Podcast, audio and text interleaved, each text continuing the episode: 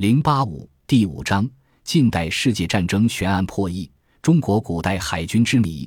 不同时代经海军提供的物质基础和技术条件差异甚大。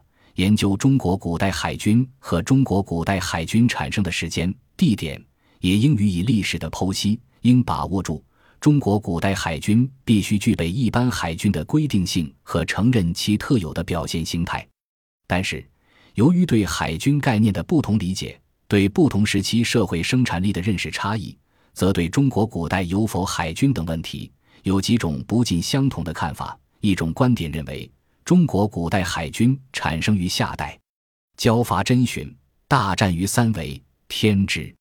竹书纪年，夏代，一个善于荡舟弄筏的人名叫交，奉命攻打山东半岛的小国家真寻，水上交战，终于灭了真寻。该种说法肯定在三千六百年前，中国就产生了海军，但是至今尚未查到别的资料以佐证。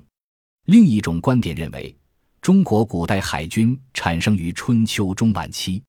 楚用周师自康王时，通考兵遗著。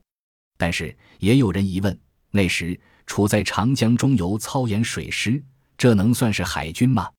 在一种观点认为，中国古代只要在生产水平和技术条件能为海军提供战船和武器条件的前提下，就能产生海军。海盗出师已作源于春秋时，《春秋大史表》。书者认为，根据目前确认的极有限的资料分析，中国古代海军产生了春秋末期的齐、吴、越三国，至今已有三千五百年历史，这是可以肯定的。还有一种观点认为，海军在我国是清中期以后的事。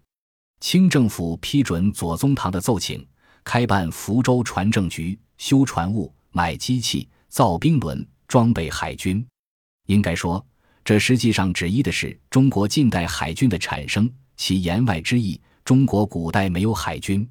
对上述几种说法，在学术界讨论中各持己见。